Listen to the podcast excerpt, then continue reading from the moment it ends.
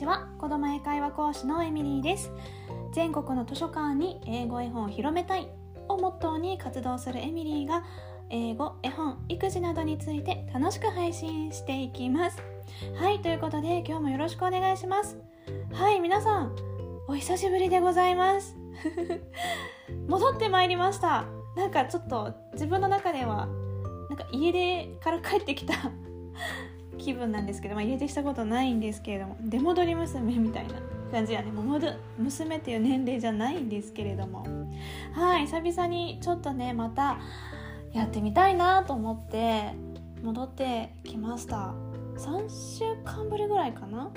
うん。になります。本当はなんか自分の中ではもっと長く休むかなとか思ってたんですけれどもうん。なんかねやっぱ離れるとやりたくなっちゃいますね。だから離れて初めて分かるその人の大切さみたいなちょっとありきたりな感情になってしまいまして。そうなんかもうちょっと他のことしたいからと思ってやりたいこといっぱいあるからと思って一回離れたんですけどでもやっぱ離れるとね他の人の配信とかラジオとか聞いてたらなんか私もちょっとやっぱ話したいなって戻りたいなって思うようになってきてちょっとその気持ちが膨らんできてですね。うん思い切って戻りました。うんでもそんなずっと3週間ただただどうしようどうしようってやってたわけじゃなくてですね。その他にやりたいことって言ってたんですがそれにもちょっとね挑戦したのでそのことも合わせて話したいと思います。まあ、このゴールデンウィークも挟んでこの3週間あの実はずっとやりたかった YouTube に手を出しました 今更ってなっちゃうかもしれないんですけど、うん、今更やりたくなっちゃって挑戦してみたんですね。でずっと顔を出すか迷ってたんですよね。で出さない方向でやろうかなって思ってたんですけどうんやっぱり出してみました。やっぱりね顔を出した方が一気に何て言うんだろう信憑性が上がる信頼度が増す感じがするし結局顔出さないで YouTube するんだったらあんまり音声とそこまで変わんないかなって思ったりもしてまあ映像がある分やっぱ全然違うかもしれないんですけどやっぱり私話下手なので やっぱちゃんと顔を見せて表情とかジェスチャーとかそういう部分も汲み取ってもらって多分私は初めてコミュニケーションが成り立つタイプなのかなって思ってね。あとまあ顔出しにあのもともとそこまで抵抗も実はなかったんですよね。っていうのも私はこの普段は英会話講師をしているのでその教室のホームページっていうのもあるしそこには私の名前とあのちゃんと顔写真もね載せてるので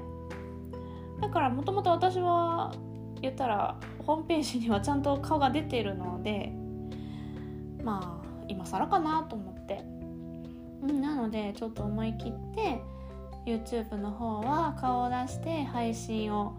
してみました。はい。でまあ YouTube の内容はここでも少し取り上げたようなあの英語絵本の紹介を今はやってます、まあ、そのうちいろいろ他のこともやってみようかなと思ってるんですが英語絵本紹介してこう日本語の日本語に翻訳された絵本との違いとかの話をしたり私このシーンが大好きっていうあの話をしてみたりさあ一体どこに需要があるのか私にもちょっと分かりかねるんですが、うん、でも今んとこ YouTube 楽しいなと思って配信しております。リンクも作ったので